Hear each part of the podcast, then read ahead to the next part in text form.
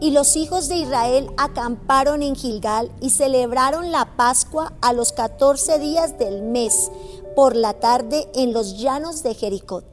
Al otro día de la Pascua comieron del fruto de la tierra los panes sin levadura y en el mismo día espigas nuevas tostadas. Josué capítulo 5 verso 10 y 11 celebrando la Pascua.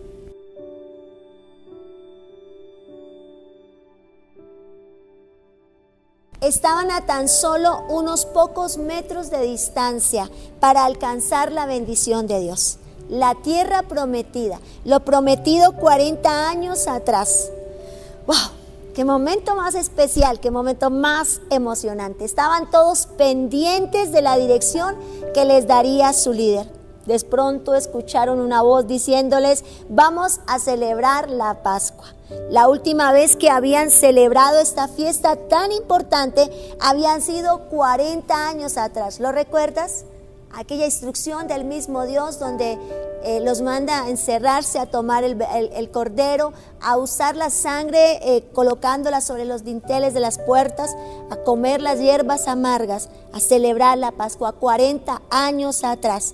Y para recordar que todo el pueblo, aún en medio de la adversidad y de la opresión, de la esclavitud, había un Dios todopoderoso que los protegería. Había un Dios todopoderoso que protegería a ellos y a sus hijos. Y la Pascua se convirtió en una de las principales fiestas para el pueblo de Israel. Llegó a ser el testimonio para la nación más poderosa y es impresionante cómo el arrogante rey quedó humillado y su ejército bajo la mar.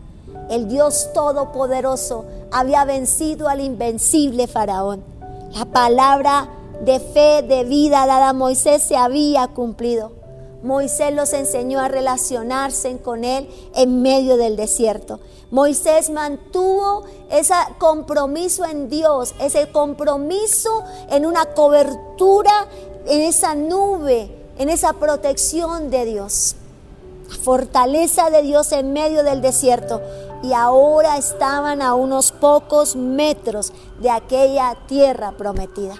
Definitivo, había que celebrarlo de la mejor manera, haciendo memoria de dónde habían salido, para nunca olvidar de dónde Dios los sacaba, para dónde serían puestos.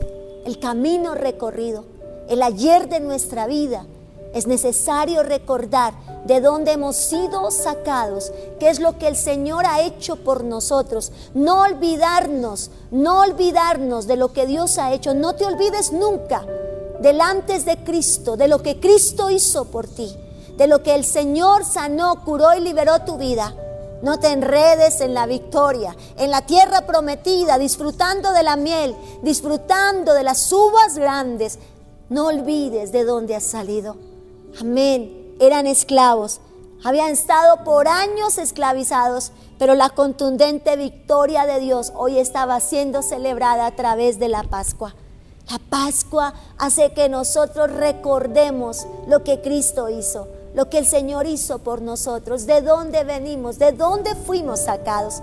Es importante hoy recordar lo que el Señor hizo, mantenernos en una actitud de honra, de respeto, mantenemos en una actitud de agradecimiento y de nunca olvidarnos que la gratitud es la mejor característica que usted y yo podemos tener, la gratitud a un Dios que lo dio todo, la gratitud a las personas que Dios puso en el camino, honrar a los que le honran.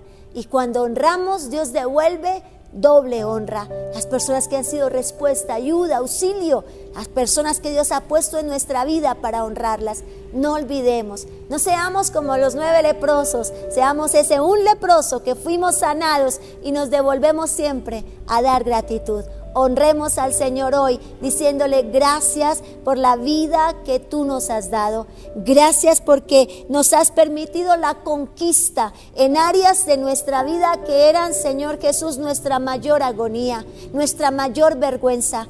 Fuimos sacados del lodo cenagoso de la desesperación.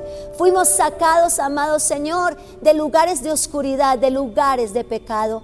Tú enderezaste nuestros pasos, tú corregiste nuestra vida, tú enderezaste el dicho de nuestra boca y nunca lo olvidaremos. Damos gratitud a ti Dios Padre, damos gratitud a ti Dios Hijo y a ti Dios Espíritu Santo y honramos las personas que tú has puesto en nuestro caminar.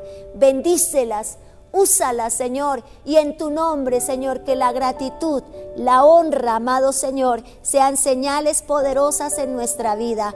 Hoy en Cristo Jesús lo declaramos. Amén y amén. Disfruta los beneficios de la tierra prometida, pero jamás olvides lo que Dios ha hecho por ti, el dador de la tierra prometida. Feliz y bendecido día.